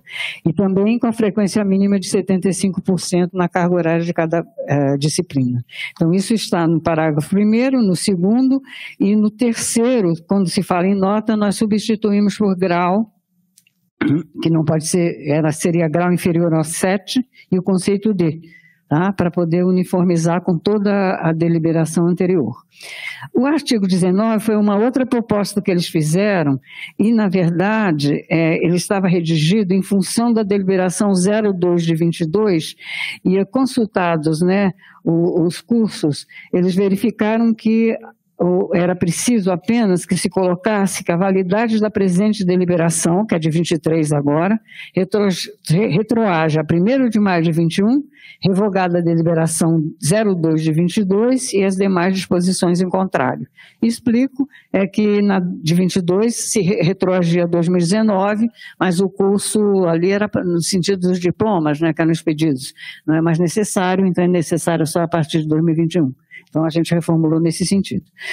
É, a deliberação do curso de especialização em advocacia criminal, então, foi aprovada pela C3PG e está em conformidade com o estabelecido na resolução CNSES número 1, é, barra 18 e da deliberação número 2309 da UERJ. Como conclusão, Assim sendo, as reformulações solicitadas para o curso de especialização em advocacia criminal, acatadas pela C3PG, viabilizam a realização do curso. É nesse sentido que sou favorável à aprovação das modificações propostas. Obrigado. Muito obrigado, professora Dirce. Relato super detalhado, bem esmiuçado. Já coloco imediatamente em discussão. Perguntas? Sem inscritos. Coloco então em votação. Favoráveis permaneçam como estão. Pessoas contrárias. Sem manifestações. Abstenções, sem manifestações. Aprovado por unanimidade. Obrigado, professora Dirce. É, temos ainda na pauta, se eu não estou enganado, dois itens. Item 18 e o último item que eu acho que é 25 isso mesmo, Ludmila? Isso. 18 e 25. Eu vou pedir, antes da, do relato desses dois itens, que nós aproveitemos também para fazer a homologação dos processos é, que estão somente para homologação. Tá? É, os processos é, de, homologa, de homologação na graduação e na pós-graduação. Pergunto se é possível, havendo algum destaque para algum desses processos, aí o conselheiro ou conselheira pode se manifestar. É, há algum destaque em algum dos processos para homologação? Professor Ricardo Barros. Professor Ricardo Barros. Então, no para homologação CPG, itens 8, 9, 10 e 16, eu tenho destaque na minuta de deliberação, onde eu proponho que se inclua o artigo 2 porque eles são muito parecidos, né? Um artigo, no caso vai ser o artigo 2 o terceiro passa quarto, indicando o anexo àquela minuta de deliberação, àquela deliberação, então, com as emendas das disciplinas criadas. É só essa questão. Nesses processos, a minuta de deliberação ficou sem o artigo indicando o anexo com as emendas das disciplinas criadas, disciplinas eletivas definidas. Ok, então seria essa observação. Pergunto aos conselheiros e conselheiras se teriam algum óbice é, para homologação desses processos, com essas inclusões. Sem manifestações. Não havendo manifestações, considero então os processos homologados. E aí retoma o professor Gerson. Peço desculpas que a gente foi avançando na pauta, né, na costura da pauta, e o item 18, que era da relatoria do professor Augusto, passou para o senhor, é, é, acabou sendo pulado. Com a palavra, professor. Imagina. Obrigado. Então, esse processo ele trata de reforma curricular no curso de licenciatura em História da FFP. Vale pontuar que o processo é de 2019. Esse processo, então, é da Faculdade de Formação de Professores, São Gonçalo, na modalidade presencial. O curso de licenciatura em História está sob a responsabilidade, então, do Departamento de Ciências Humanas da FFP. Da nossa análise, as correções necessárias foram feitas gradativamente ao longo desse período, desde 2019 e a partir desse ano, desde janeiro, mais intensamente. O grau, o grau de licenciado em História será conferido ao aluno que integralizar o curso em um mínimo de oito e um máximo de 14 períodos, cumprindo carga horária total de 3.260 horas. Aqui no relato, é, existem muito mais detalhes do que eu vou falar, vou tentar apenas resumir. É, dessas 3.260 horas, 3.060 é, horas em disciplinas, totalizando 204 crédito e, créditos e 200 horas de ATP TPA. A TPA, atividades teórico-práticas de aprofundamento.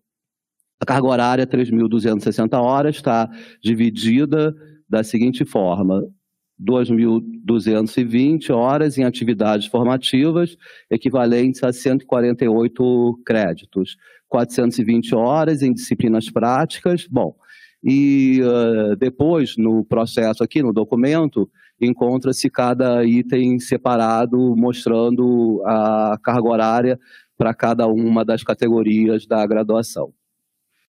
Uh, a carga horária correspondente às disciplinas está distribuída também, está também a, a, atribuída às disciplinas, também está explícito aqui no documento, é, em que categoria que elas estão organizadas. O curso of oferecerá 80 vagas anuais no vestibular UERJ, sendo 40 vagas para o primeiro semestre e 40 para o segundo, ambos nos turnos tarde e noite. O curso atende plenamente a carga horária determinada na resolução, bem como as disciplinas seguem as normas preconizadas na UERJ através da sua deliberação. A prática, como componente curricular, está presente também nas disciplinas, e aqui no documento tem cada uma das disciplinas em que isso acontece. A carga horária total das disciplinas da dimensão pedagógica totaliza 660 horas. Na minuta de deliberação, está previsto também que o discente matriculado, até o terceiro período, poderá fazer a opção pelo novo currículo. Então, das considerações por parte desse conselheiro. O processo está de acordo com os preceitos presentes nos documentos da UERJ e nos documentos do MEC referentes ao funcionamento dos cursos de graduação. Os documentos obrigatórios também estão presentes no processo. Todas as correções solicitadas pelo DEP foram realizadas. O relator do processo da CPG, conselheiro Antônio Soares da Silva, se manifestou favorável pela reformulação do currículo do curso de licenciatura em História da Faculdade de Formação de Professores, com o artigo 3 da deliberação a ter a seguinte redação. Então, há uma proposta, né? E essa proposta foi é, aceita pela CPG e também aceita aqui por parte desse conselheiro. Então, no artigo 3 ficaria o aluno matriculado na atual versão versão 2 do, do curso de licenciatura, que tenha cursado até 78 créditos, e aí ficaria melhor do que até no terceiro período, tá bom? Porque o terceiro período fica ambíguo. É, vírgula, em, aí bota a data, deverá registrar por meio do documento específico, caso deseje, sua opção pelo novo currículo, objeto da presente deliberação. Conclusão. Pelo exposto, recomendo ao SEGEP a aprovação da reforma curricular do curso de licenciatura em História da Faculdade de Formação de Professores de São Gonçalo, com a nova redação do artigo 3 da deliberação. É isso. Obrigado. Nós é que agradecemos pelo relato também é, e pelas sugestões é, que são encaminhadas junto a ele. Coloco aqui em discussão. Já vi que o nosso conselheiro Ricardo Barros quer fazer alguma observação. É, é, ao invés, a minha proposta no artigo 3 ao invés de colocar a data, né, explicitamente, seria o aluno matriculado na atual versão, versão 2 do curso, que tenha cursado até 78 créditos, na data da assinatura da presente deliberação, eu sugiro isso no lugar da data, dia, mês, ano. Isso, e no quinto, esta deliberação entra em vigor nesta data, ficando vedada, é aquele modelo que a gente tem tido, ficando vedada a aplicação da deliberação 65 de 2006, versão 2, para novos ingressos no curso, a partir desta data, revogando-se as disposições do contrato. Ótimo. Uhum. Ótimo, acatado. As sugestões, obrigado. Mais alguma observação dos conselheiros e conselheiras? Sem manifestações. Diante do brilhante relato do professor Gerson, pergunto se há é, algum óbice e coloco imediatamente em votação. Não havendo votos contrários ou abstenções. Ah? Sem manifestações. Considero aprovado por unanimidade. Obrigado, conselheiro Gerson, mais uma vez. Agora chegamos ao último processo da pauta de hoje. É um processo que está com a ilustre conselheira Cláudia Gonçalves de Lima. Ludmila. Processo SEI 26007-00866-2023, Pró-Reitoria de Extensão e Cultura, propõe a concessão do título doutor honoris causa a Sônia Guarrara. Relatora, conselheira Cláudia Gonçalves.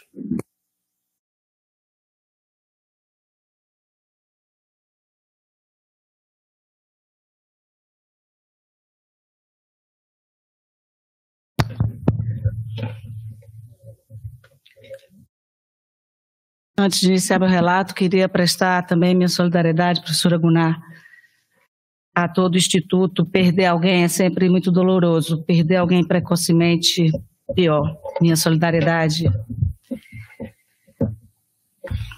De 2009 a 2022, o Brasil perdeu mais de 98 mil quilômetros de metros quadrados de seu bioma. Em quatro anos, a Amazônia perdeu mais de 45 mil quilômetros de metros quadrados de sua floresta. A Mata Atlântica perdeu mais de 3 mil quilômetros quadrados, três vezes o tamanho da cidade do Rio de Janeiro. O Pantanal perdeu 2.800 quilômetros quadrados, quatro vezes o tamanho da cidade de Salvador. Os povos originários as comunidades indígenas, todos os saberes e costumes dos povos que são os legítimos moradores da terra Brasilis desde sempre, foram massacrados, assassinados, exterminados, invisibilizados. E mais, mais recentemente ridicularizados pela arrogância daqueles que matam e exterminam.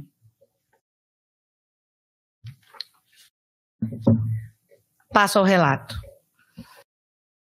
Trago a esse egrégio conselho a proposta de indicação de Sônia Guajajara à concessão de título honoris causa.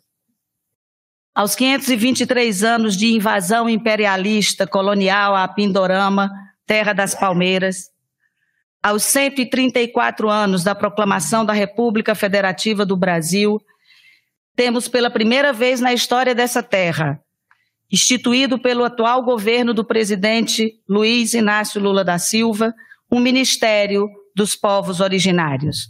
E também pela primeira vez, uma mulher indígena alcança e é alçada ao cargo de ministra, refiro-me a Sônia Guajajara.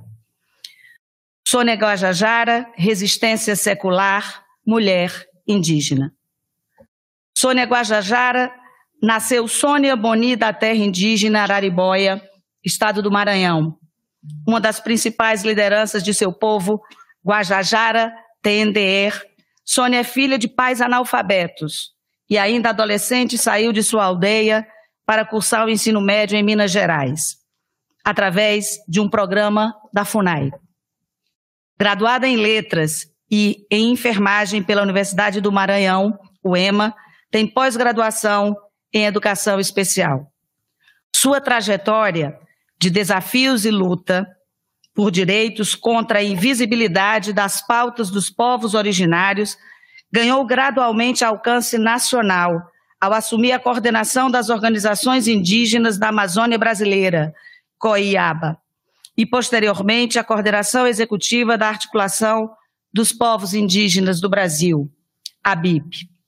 Sônia é cofundadora da Articulação Nacional das Mulheres Indígenas Guerreiras da Ancestralidade, ANIMIGA, criada após a Marcha das Mulheres Indígenas, organizada por Sônia, junto a outras lideranças do movimento indígena, mobilizando a reunião de mais de duas mil mulheres de diversos povos para marcharem juntas na capital federal, como objetivo de garantir mais visibilidade às bandeiras do movimento indígena.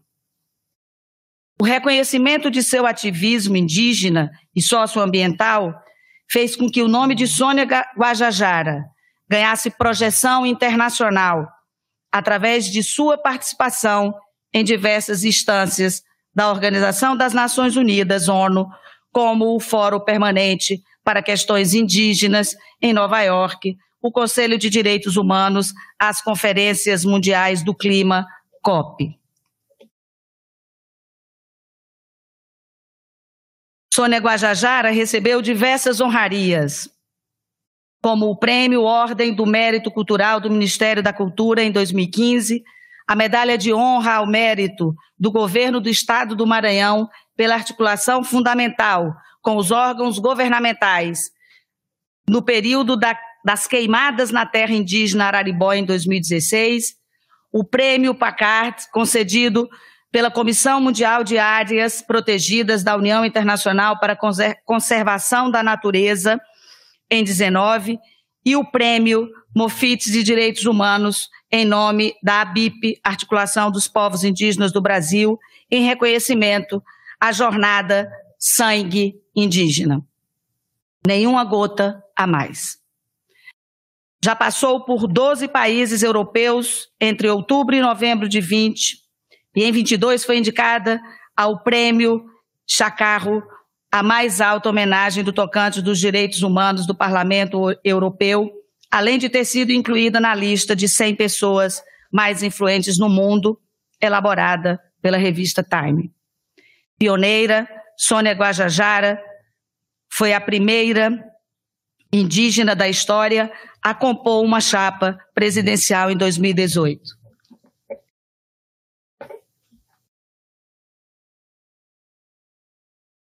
Projetar, eu esqueci de pedir para projetar. É. Eu estou pedindo para projetar uma imagem que eu gostaria que tenha iniciado e, e me passou. Pioneira, Sônia Guajajara foi a primeira indígena na história do Brasil a compor uma chapa presidencial em 2018, promovendo as lutas dos povos originários como pauta política em esfera nacional. Sua articulação incansável em nome de protagonismo das mulheres indígenas. Foi uma das sementes para a formação da bancada do COCAR no Congresso nas últimas eleições de 2022, quando foi eleita deputada federal por São Paulo.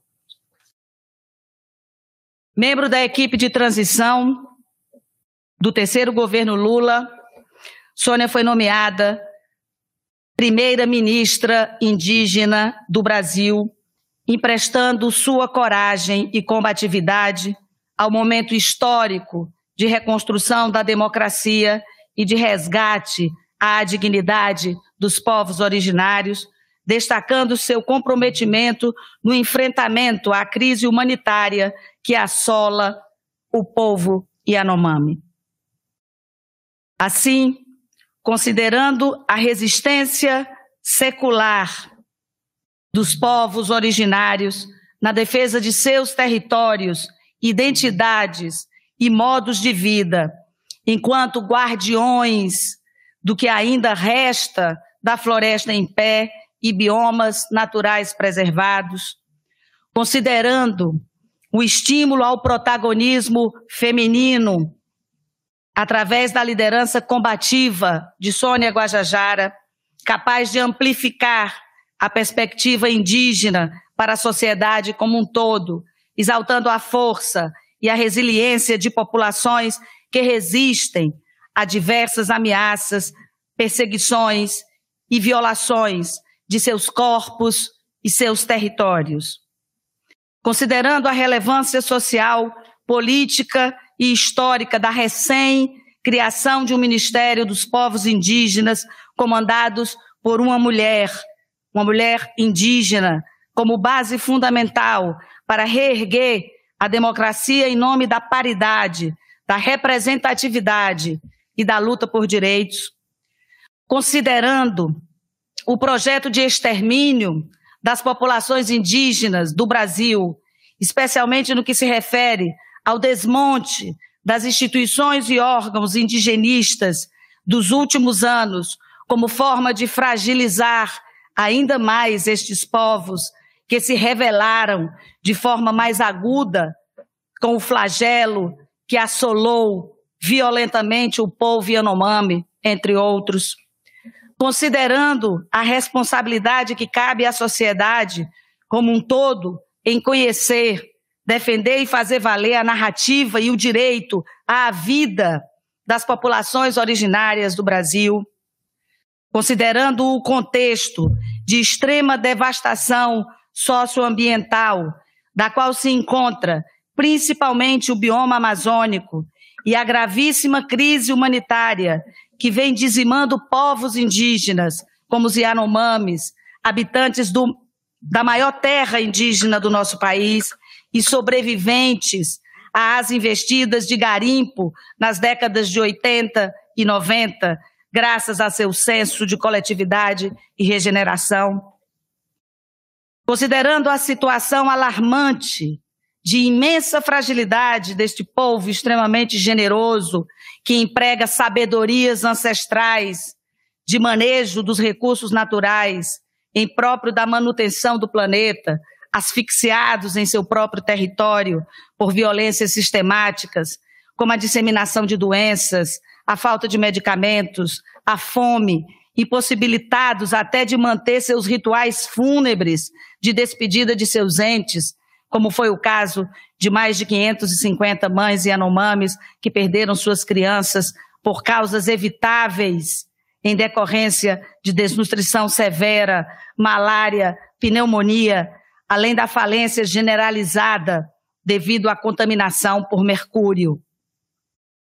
Considerando o papel formativo da universidade, considerando o dever histórico da função social da universidade pública, enquanto espaço de produção e estímulo do conhecimento científico e de políticas públicas inclusivas, reparatórias, de justiça e de memória. Políticas públicas inclusivas, endossar a relevância da atuação de uma representante indígena no enfrentamento da tragédia humanitária em curso, na maior reserva indígena do país, silenciada e subnotificada diante do desmonte dos órgãos de saúde e agências reguladoras, é reforçar o compromisso social da universidade com o princípio de visibilização e reparação histórica, em nome dos mais de 30 mil indivíduos Yanomami, na construção de pontes entre os saberes acadêmicos e narrativas ancestrais que orientam os modos de vida dos mais de 305 povos indígenas falantes de 174 línguas em território brasileiro. Quem não conhece a história do Brasil não conhece a história dos povos indígenas, não conhece a si mesmo.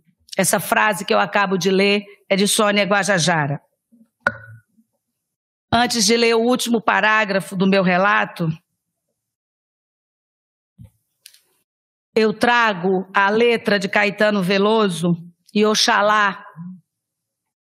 O índio descerá de uma estrela colorida, brilhante, de uma estrela que virá numa velocidade estonteante e pousará no coração do hemisfério sul, na América Latina, num claro instante, depois de exterminada a última nação indígena e o espírito dos pássaros das fontes de água límpida, mais avançado que a mais avançada das mais avançadas tecnologias, virá, impávido que Neymon Hanandali, virá que eu vi, apaixonadamente como Peri, virá que eu vi, o axé do afoxé, filho gigante, virá, um índio preservado em pleno corpo físico, em todo sólido, todo gás e todo líquido, em átomos, palavras, alma e cor, em gesto, em cheiro, em sombra, em luz, em som magnífico, num ponto equidistante entre o Atlântico e o Pacífico,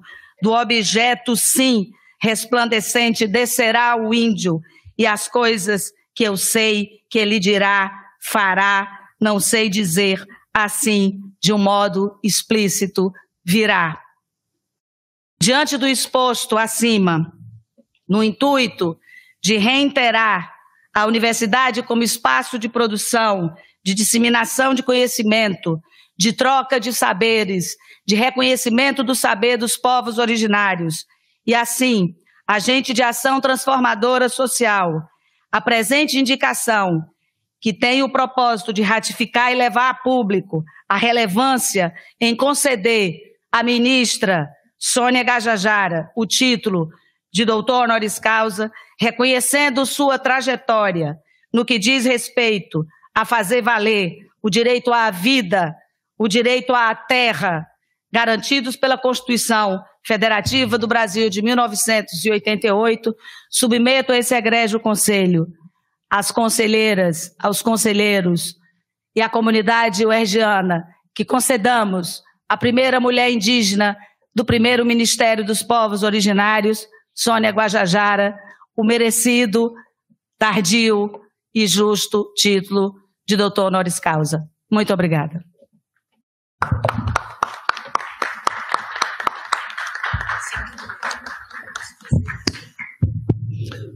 Obrigado, professora Cláudia.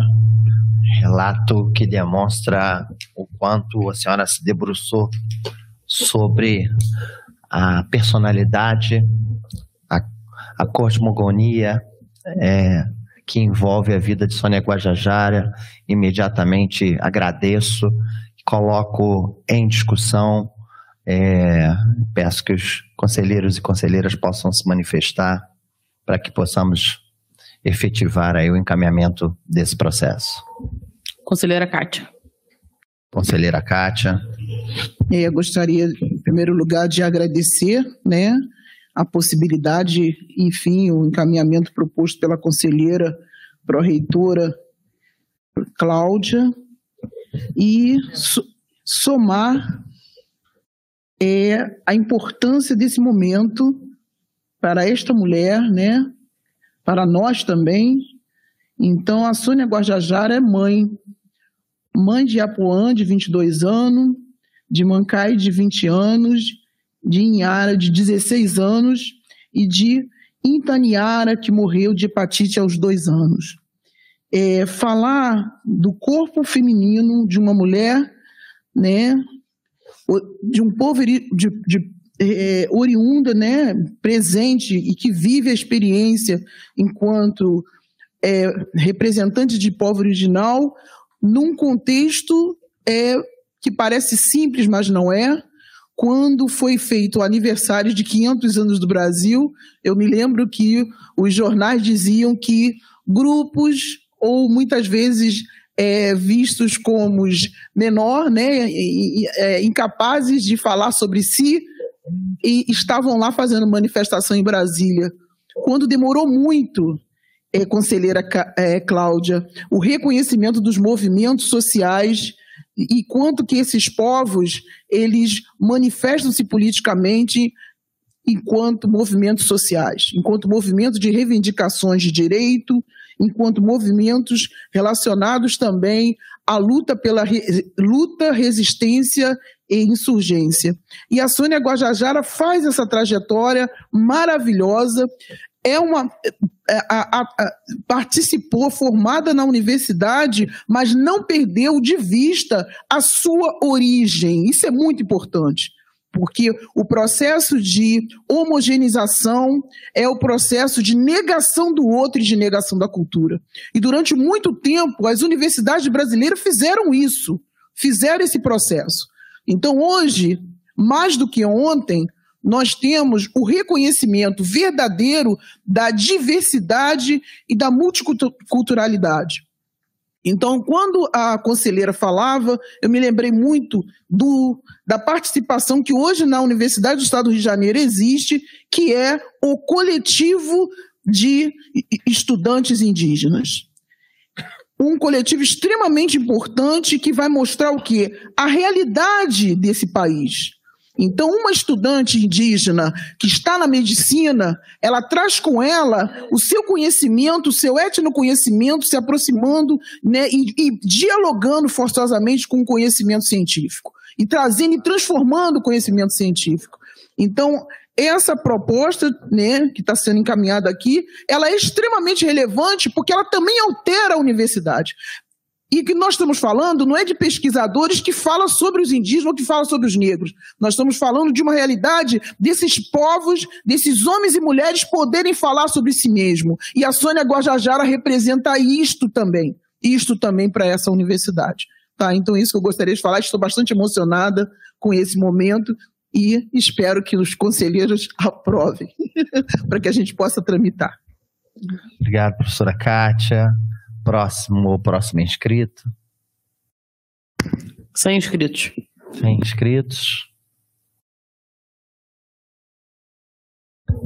É, eu acho que a, a, os relatos muitas vezes eles já nos deixam plenos, né, daquilo que temos que fazer. Professora Cláudia quer falar mais alguma coisa? Só quero ler dois trechos novamente. Na verdade, eu vou falar um pouco. Eu acho, todo dia eu tenho mais consciência que a universidade pública ela tem que criar espaços e locais de fala que não esteja previsto para ela. Nós temos que criar como os povos originários fazem, as cores, os rituais, as pinturas, os cantos, eles são costumes que desabrocham várias dimensões da cultura e do modo de falar. Eu acho que a universidade e a universidade brasileira de um país com as condições de desigualdade como o nosso precisa trocar, precisa se abrir, precisa trazer a, a, a multiplicidade de saberes, de manifestações e de ritos, e, e, e, e os povos originários e as cores e as formas que eles se manifestam devem entrar mais na universidade. Eu só quero ler mais dois trechos. Da irretocável letra do baiano Caetano. Um índio preservado em pleno corpo físico, em todo sólido, todo gás e todo líquido, em átomos, palavras, alma, cor, em gesto, em cheiro, em sombra, em luz, em som magnífico, num ponto equidistante entre o Atlântico e o Pacífico. Ao objeto sim resplandecente descerá o índio, e as coisas que eu sei que ele dirá, fará, não sei dizer assim, de modo explícito. E aquilo que nesse momento se revelará aos povos, surpreenderá a todos, não por ser exótico, mas pelo fato de poder ter sempre estado oculto quando terá sido o óbvio. É óbvio que Sônia Guajajara merece esse título. Não votamos ainda, mas eu acho que o óbvio está resplandecente na história de todos esses anos de imperiosa necessidade de ocultar e abafar e invisibilizar os povos originários. Mais uma vez, agradeço aos conselheiros, às conselheiras, pela oportunidade de ouvir algo que toca a, a, a minha alma, mas muito mais que a minha alma, a razão e a consciência da urgência da universidade pública, oferecer gestos, gestos públicos de reconhecimento desse, que são uma dimensão importante dos povos originários, mas de outros. Muito obrigada mais uma vez. Nenhum mais inscrito? Não. Não? Então passamos diretamente à votação. Peço aos conselheiros e conselheiras que concordam e aprovam esta concessão de título doutora honoris causa a, San, a Sônia Guajajara, que permaneçam como estão, e aos contrários, ou aqueles que querem se abster, que se manifestem no chat ou publicamente. Já me manifesto favorável, favoravelmente à aprovação. Sem manifestações. Parabéns conselheira Cláudia, parabéns à Sônia Guajajara, parabéns à Universidade do Estado do Rio de Janeiro pelo reconhecimento da trajetória que nos leva à frente nesse país. É, eu tenho dois processos que, na verdade, é, não teriam como ser relatados. Um deles é o quinto processo da pauta, se eu não estou enganado. Isso. É, é, e há o processo de número 11, que estaria sob o relato do professor Rogério Rufino, mas ele, infelizmente, ele teve um imprevisto, mas pediu que o professor Ricardo Barros, ao fim e ao cabo, pudesse fazer o relato. Se nós conseguíssemos fazê-lo, é, não teríamos, só teríamos uma pendência para ser transferida, o que facilitaria ou ajudaria a vida de alguém, né? Um estudante, se não me engano.